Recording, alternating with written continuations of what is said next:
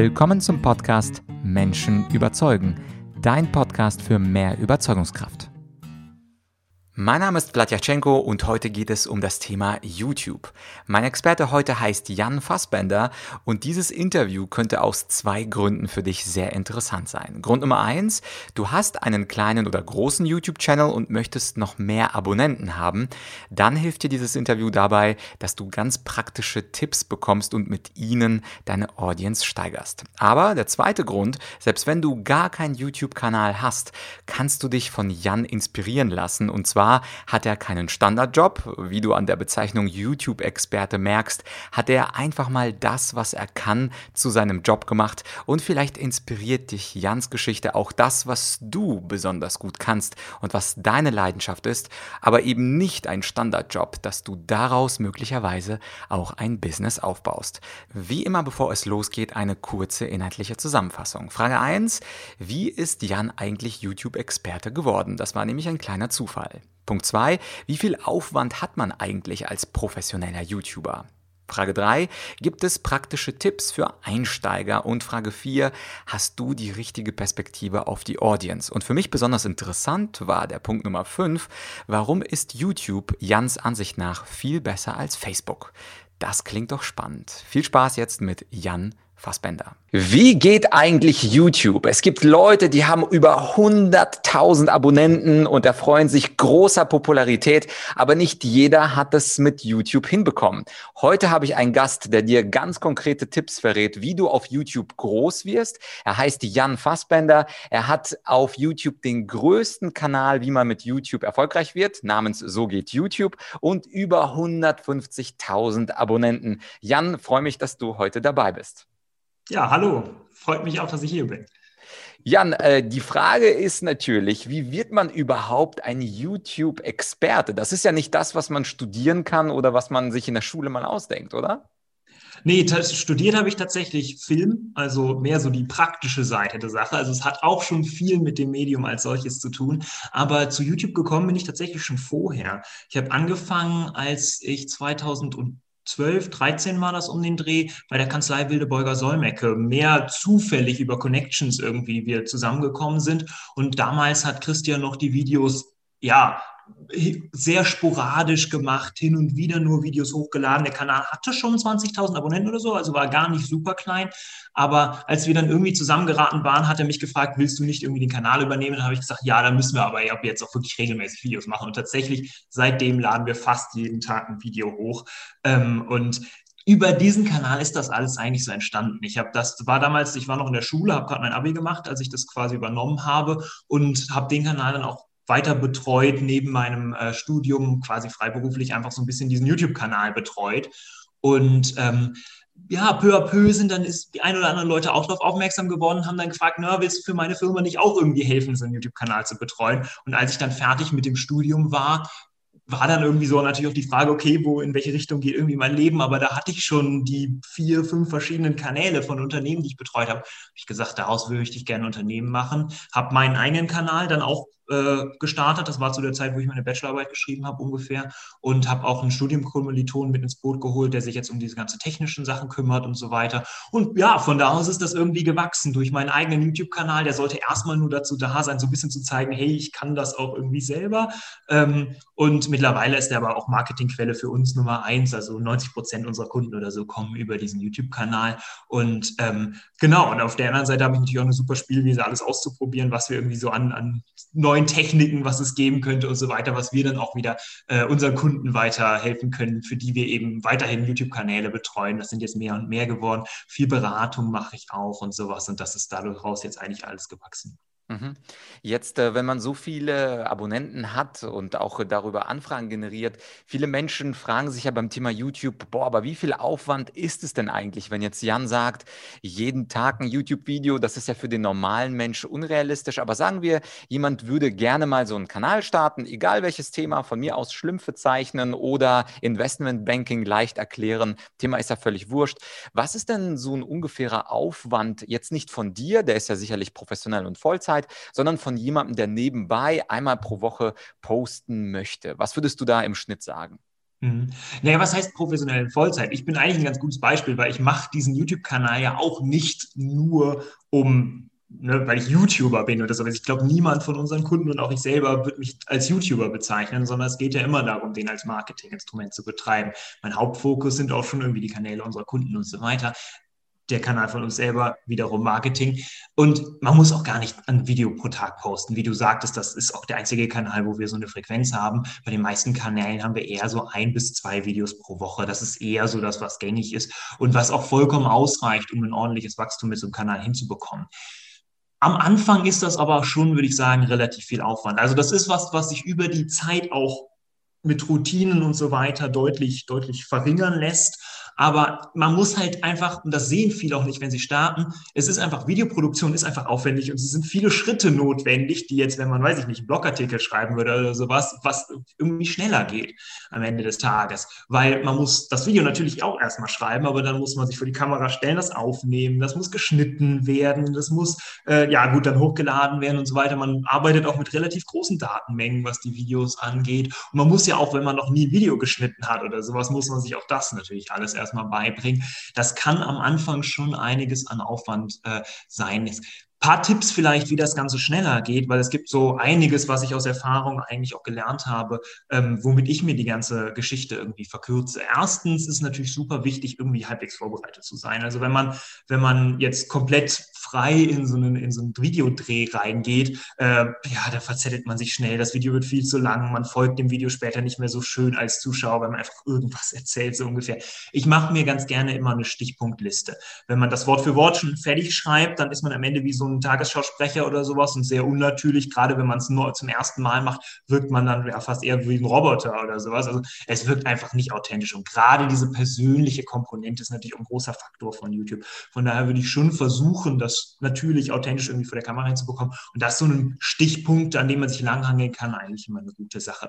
Dann würde ich auch mehrere Videos auf einmal drehen bei einem Dreh. Also nicht hingehen, Video drehen für diese Woche und nächste Woche das nächste Video drehen. Das ist A, unnötiger Stress, weil man jede Woche weiß, oh Gott, ich muss noch dieses YouTube-Video produzieren. Ich weiß je nachdem auch gar nicht das Thema. Und B, wenn man einmal das Set aufgebaut hat, was ja auch alles Zeit kostet, dann ist es auch viel einfacher, wenn man einfach mal, sagen wir mal, vier, fünf Videos dreht. Dann hat man für den nächsten Monat, wenn man jeden Tag, äh, jede Woche ein Video veröffentlicht, hat man dann schon mal Videos und dann hat man das auch erstmal so quasi aus dem Kopf und kann sich dann erst in einem Monat wieder darum kümmern. Das macht das Ganze entspannter und das hilft auch, das zeitlich irgendwie nochmal in einen engeren Rahmen zu kriegen. Da muss man sich vielleicht einen Vormittag mal im Monat nehmen oder so, um diese Videos zu drehen, hat dann aber ansonsten nicht mehr diesen riesen Aufwand. Ich meine, man hat ja auch Tagesgeschäft. Das ist ja jetzt nichts, was man ständig und immer nur, äh, kann man jetzt YouTube-Videos drehen.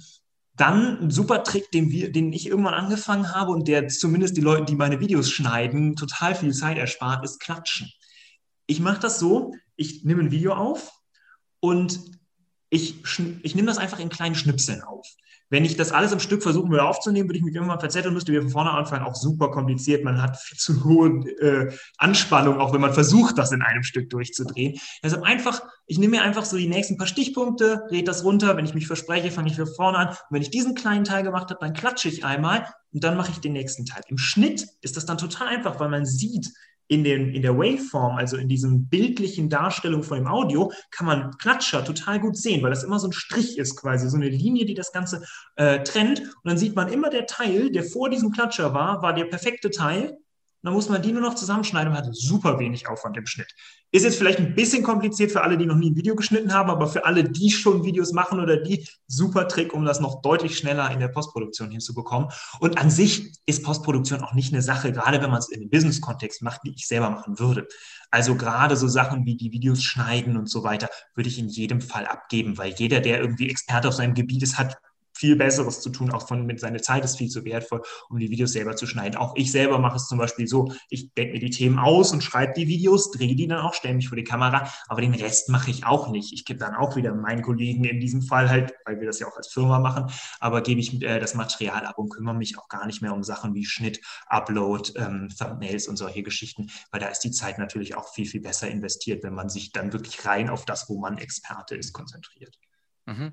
Ja, das waren ja wirklich eine, eine Menge super praktischer Tipps. Ich wollte noch auf einen hinaus, weil ich weiß ja auch aus der Rhetorik, dass viele Menschen sich Sorgen machen bei einem Fehler und dann denken, oh mein Gott, wenn ich bei einem Auftritt einen Fehler mache, dann ist ja alles zu Ende, dann kritisieren mich alle Leute. Bei YouTube hat man diesen unglaublichen Vorteil, dass du ja nicht alles sofort öffentlich sagen musst, wie zum Beispiel bei einer äh, Live-Präsentation, äh, sondern du kannst Dinge wegschneiden. Und weil du ja schon Profi bist, du hast es äh, sehr gut gesagt, für viele Leute ist dieses Klatschen was komplett Unverständliches. Vielleicht kannst du nochmal darauf zurückkommen. Äh, und zwar bin ich zum Beispiel so ein Kunde von dir. Vielleicht können wir das nochmal an einem Beispiel machen, weil dieser Tipp ist, glaube ich, Gold wert, um Menschen die Angst zu nehmen, mal fünf Minuten am Stück zu sprechen. Also stellen wir uns vor, ich drehe gerade ein YouTube-Video zu einem Thema. Angenommen, ich bin auch nicht Rhetoriktrainer, sondern ich bin beispielsweise jemand, der gerne Eis macht. Und zwar einfach mit allen Dingen, die ich bei Lidl, Aldi, Rewe und so weiter einkaufen kann. Und dann mache ich dieses Video, ich mache ein kurzes Intro und plötzlich passiert nach 30 Sekunden ein Fehler. Ich bin völlig raus. Was genau mache ich? Wo genau klatsche ich? Und was genau schneide ich weg? Weil ich glaube, was so ein Klatscher ist, das wissen alle. Aber wie man das dann schneidet, das wissen nicht alle. Vielleicht kannst du darauf noch ähm, kurz eingehen. Ja, also das kommt natürlich ein bisschen drauf an. Das ist in dem Fall würde ich es anders machen als das, was ich gerade eben erklärt habe. Deshalb ist das Beispiel vielleicht ein bisschen schwierig, weil du fängst ja jetzt nicht nur mal von vorne an, dieses Eis zu machen, wahrscheinlich. Ne? Ähm, wenn man eh, wenn man nur vor der Kamera als Person steht und spricht, dann kann man auch einfach nochmal da anfangen, wo man vorher angefangen hat und weitermachen oder kurz davor anfangen, wo man sich versprochen hat. Dann würde ich einfach nochmal ansetzen und das sprechen und danach klatschen, um dann im Schnitt zu sehen, das hat funktioniert. Na, also so war das gemeint. Wenn man jetzt wirklich sagt, okay, hier ist ein Fehler passiert, dann könnte man einfach nach dem Fehler im Endeffekt klatschen und dann würde man das auch sehen. Aber das kann man eh häufig im Schnitt sehr einfach sehen, auch wieder an diesen Audio, äh, an diesen Audioausschlägen, weil man sieht, da ist eine längere Pause, wo ich nicht spreche scheint das jetzt nicht was zu sein, was später ins Video kommt. Auch diese Fehler lassen sich dadurch eigentlich relativ leicht finden. Was ich immer mache, ist quasi, ich nehme mir einen kleinen Abschnitt, spreche den so lange, bis er gut ist. Wenn er gut ist, dann klatsche ich, weil dann weiß ich, dass der Abschnitt davor eben wirklich funktioniert hat. Mhm. Ja, ich glaube, das war, das war sehr hilfreich nochmal als äh, Hinzufügung, dass man quasi, wenn etwas nicht funktioniert hat, so mache ich das im Podcast beispielsweise auch, wenn etwas gar nicht funktioniert hat, dann lasse ich dann eine Pause und dann weiß ich, das Stück davor, das brauche ich nicht. Und dann sieht man das einfach als gerade horizontale Linie und weiß, okay, alles, was davor ist, ist Schrott. Und dann äh, nehme ich es eben auf und klatsche anschließend und dann funktioniert das auch. Und das ist, glaube ich, ein ganz wichtiger Punkt für alle, die uns zuhören, zuschauen. Man kann auch mit Fehlern sprechen und am Ende weiß es keiner. Also im Vergleich zu meiner Branche Rhetorik ist das sozusagen das Nonplusultra. Keiner sieht deine Fehler, keiner merkt, dass du aus dem äh, Konzept Konzept gekommen bist, sondern die Leute wissen es nicht, weil du perfekt geschnitten hast. Also danke für diesen sehr wertvollen Tipp. Das hilft auf jeden Fall, um das Lampenfieber und diese Fehlerintoleranz zu beheben. Super Tipp. Hast du denn noch einen, Jan, um nochmal eins draufzusetzen? Ich fand den schon richtig advanced und fortgeschritten. Hast du jetzt so einen Tipp für Leute, die vielleicht ähm, schon etwas weiter sind, die vielleicht schon mal 50 Videos hochgeladen haben und merken, irgendwie habe ich dann nur so 50 Klicks, 100 Klicks, 500 Klicks. Wie kann man jetzt diese Reichweite generieren? Ich glaube, von der träumen ja die meisten, dass sie vielleicht 1000, 5000, 10.000 Klicks bekommen für ihre Videos. Gibt es da, ich meine, du kennst sicherlich 10 Tipps, aber kannst du so einen Advanced-Tipp mit der größten Wirkung uns verraten? Naja, also das Ding ist, wenn du wirklich 50 Aufrufe hast, dann brauchst du wahrscheinlich keinen Advanced-Tipp, sondern dann muss man eher auf dem Basic-Level anfangen, weil äh, irgendwie scheint ja was grundlegend nicht zu funktionieren. Und das, was ich tatsächlich in den meisten Fällen sehe, gerade bei Unternehmens-YouTube-Kanälen, ist, dass man einfach den Kanal aus der falschen Richtung denkt. Tatsächlich habe ich selber den gleichen Fehler gemacht. Ich hatte ja eben erzählt, ich habe dann irgendwann also angefangen, selber meinen YouTube-Kanal zu starten, hatte schon diesen YouTube-Kanal von der Kanzlei zu dem Zeitpunkt irgendwie von 20 auf 40.000 Abonnenten oder so verdoppelt, andere YouTube-Kanäle aufgebaut, die teilweise auch schon sehr viele Abonnenten hatten. Ja, aber mein Kanal selber hat lange nicht funktioniert. Ich habe vier, fünf, sechs Monate gebraucht, bis ich meine ersten 100 und dann irgendwann 1000 Abonnenten hatte und hatte dementsprechend natürlich auch so Kommentare wie, hey, du bist der große YouTube-Experte, tust hier so und in Wirklichkeit hast du selber kaum Abonnenten. Ne?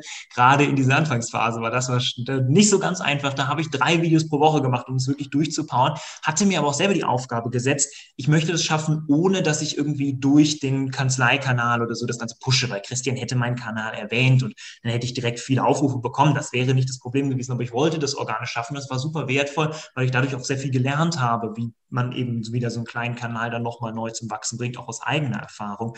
Und bei mir hat den großen Unterschied gemacht, dass ich die falsche Perspektive hatte. Und das sehe ich immer bei allen Kanälen, die eigentlich von Experten gestartet werden. Als Experten wissen wir, was die Leute brauchen. Aber häufig haben wir so ein bisschen das Gefühl dafür verloren, was die Leute eigentlich wollen.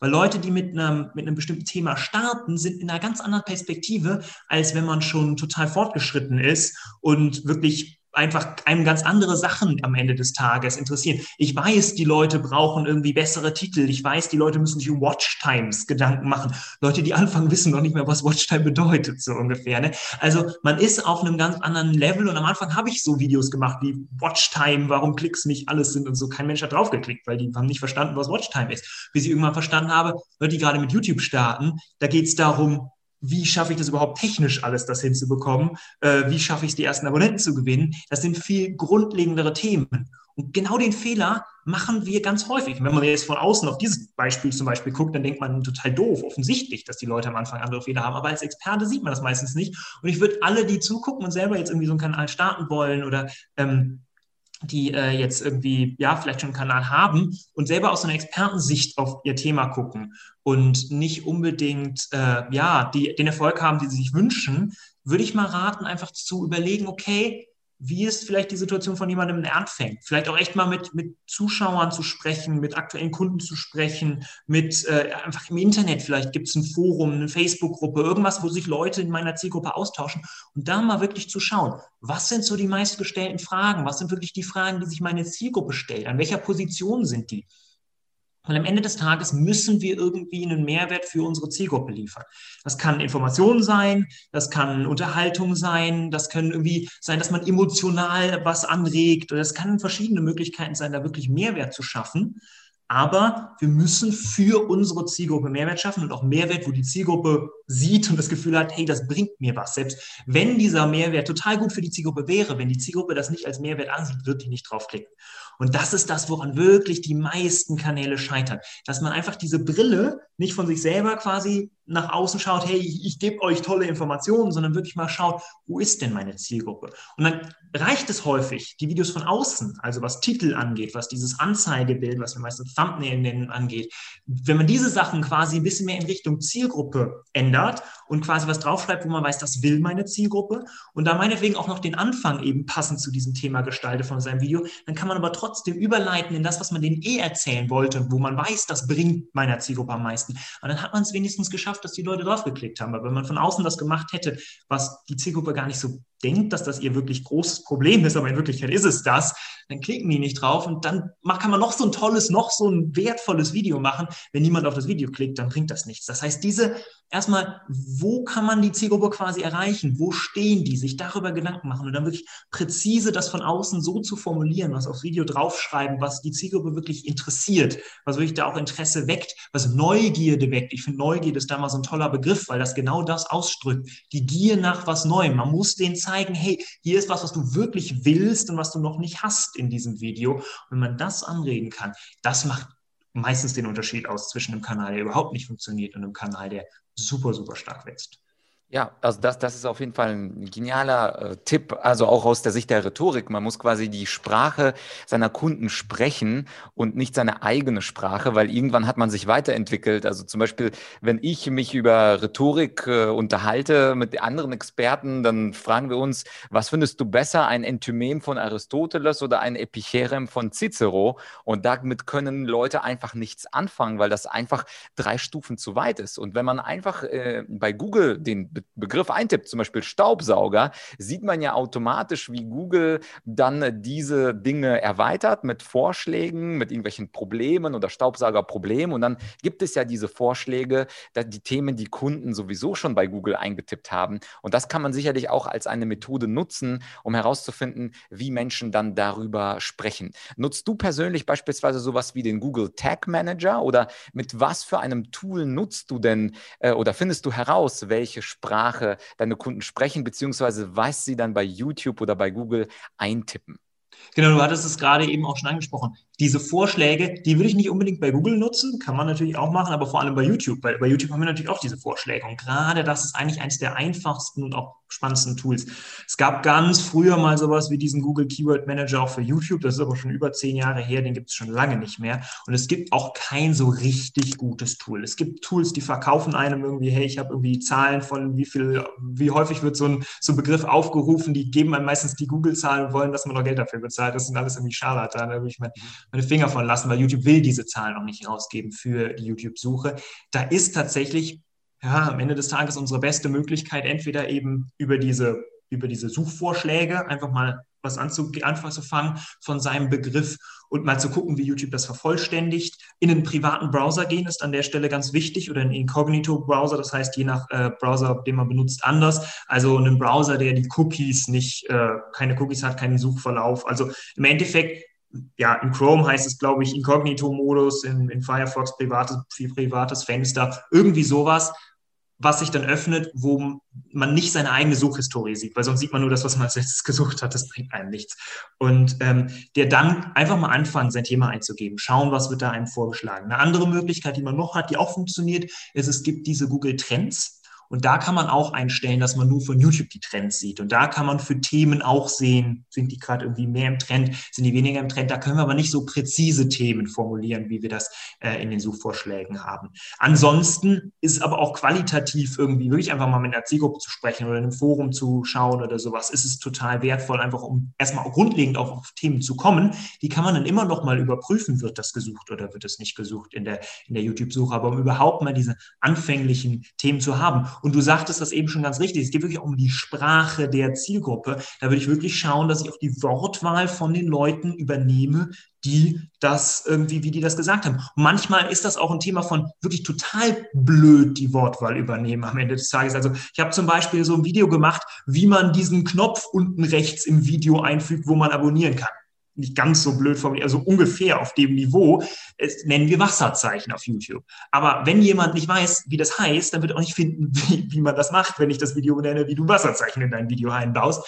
Und das ist eben dieser Knopf unten rechts, wo man abonnieren kann. Und dementsprechend ist es da manchmal auch sinnvoll, wirklich auf diese ganz, ganz simple Variante Sachen zu formulieren, sodass die Leute es trotzdem am Ende finden und auch auf so ein Video dann draufklicken. Ja, und äh, so als Fazit dieses äh, schönen Interviews äh, stelle ich fest, gerade diese äh, Sprache des Kunden oder der Zuhörer sprechen. Im Grunde ist YouTube wie auch so ein Publikum, von dem man spricht. Auch da, also in der Rhetorik ist es ja sehr wichtig, nicht seine eigenen akademischen Ausführungen zu machen, sondern die Sprache der Zuhörer live zu sprechen. Und was du gerade gesagt hast, ist ja im Grunde die Abbildung in digital, dass man auch auf YouTube die Sprache seiner Kunden nachvollzieht und sie dann auch in seinen eigenen Videos Videos nutzt. Also ich finde es gerade sehr spannend, wie doch parallel Rhetorik und der YouTube-Algorithmus am Ende des Tages sind. Ja. ja, ich meine, am Ende des Tages, der Algorithmus versucht ja auch nur abzubilden, dass die Leute, die da irgendwie YouTube aufrufen, die für sie bestmöglichsten, spannendsten Videos sehen.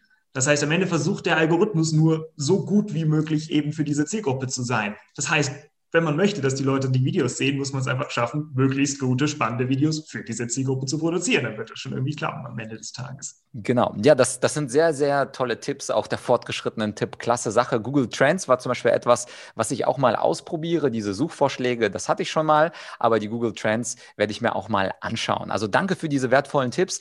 Dein Kanal heißt einfach So geht YouTube. Also wenn man einfach So geht YouTube eintippt, dann kann man ganz, ganz viele Videos von dir finden finden? Wie viele Videos hast du da mittlerweile? Gut, da fragst du mich was. Keine Ahnung, 200, 300, ich weiß es nicht. Keine okay, Ahnung. auf jeden Fall genug, um ein schönes Wochenende zu füllen.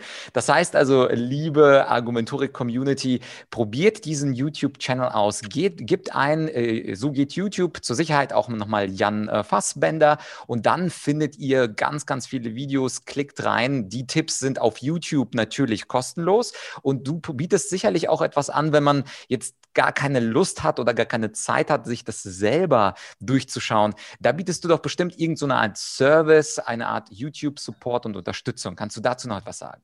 Naja, wir haben im Endeffekt zwei ganz grobe Bereiche. Einmal haben wir quasi so das 360-Grad-Komplettbetreuungspaket für, meistens ist das eher so das mittelständische Unternehmen, für das das in Frage kommt. Das ist quasi wirklich, ich sage mal, man muss nur noch die Inhalte schreiben, sich vor die Kamera stellen und äh, die Kommentare beantworten. Weil das sind Sachen, da ist man selber der Experte und muss natürlich auch seine Expertise reinbringen. Alles andere machen wir. Strategie, Videos drehen, Videos schneiden, Videos hochladen, äh, optimieren, Kanal auswerten. Alles wird gemacht. Die andere Variante ist natürlich auch, dass wir es beibringen, wie YouTube funktioniert. Wenn jemand sagt, ich möchte das gerne selber machen, aber ich möchte die ganze Zeit begleitet werden von uns zum Beispiel, ähm, es auch schaffen, weil am Ende des Tages ist der Anfang meist manchmal ein bisschen schwierig, das Technische zu bekommen, aber gerade dann auch den Kanal wirklich zum Wachsen zu bringen, das ist meistens das, wo wirklich auch die Krux drin liegt. Und da begleiten wir natürlich auch gerne Kanäle oder machen mal eine, ein Feedback für einen Kanal, die sagen, hey, ich will irgendwie mehr aus meinem Kanal rausholen, der wächst nicht, woran liegt es denn? Und ich gehe rein und schaue mir das an. Also entweder wirklich helfen wir bei der Betreuung, aber auch äh, bei, der, bei der Analyse. Einfach mal anschreiben, uns äh, helfen wir gerne, können wir uns einfach mal unterhalten, wie, wie man vielleicht weiterhelfen kann. Also das ist kein Problem. Ja, sehr gut. Also wir werden natürlich auch verlinken die Homepage und auch die E-Mail-Adresse.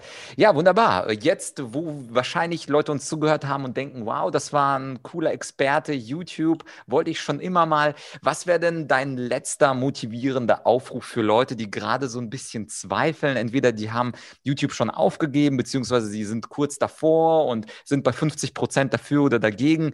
Warum sollte man YouTube einfach mal machen? Was wäre so dein letzter Call?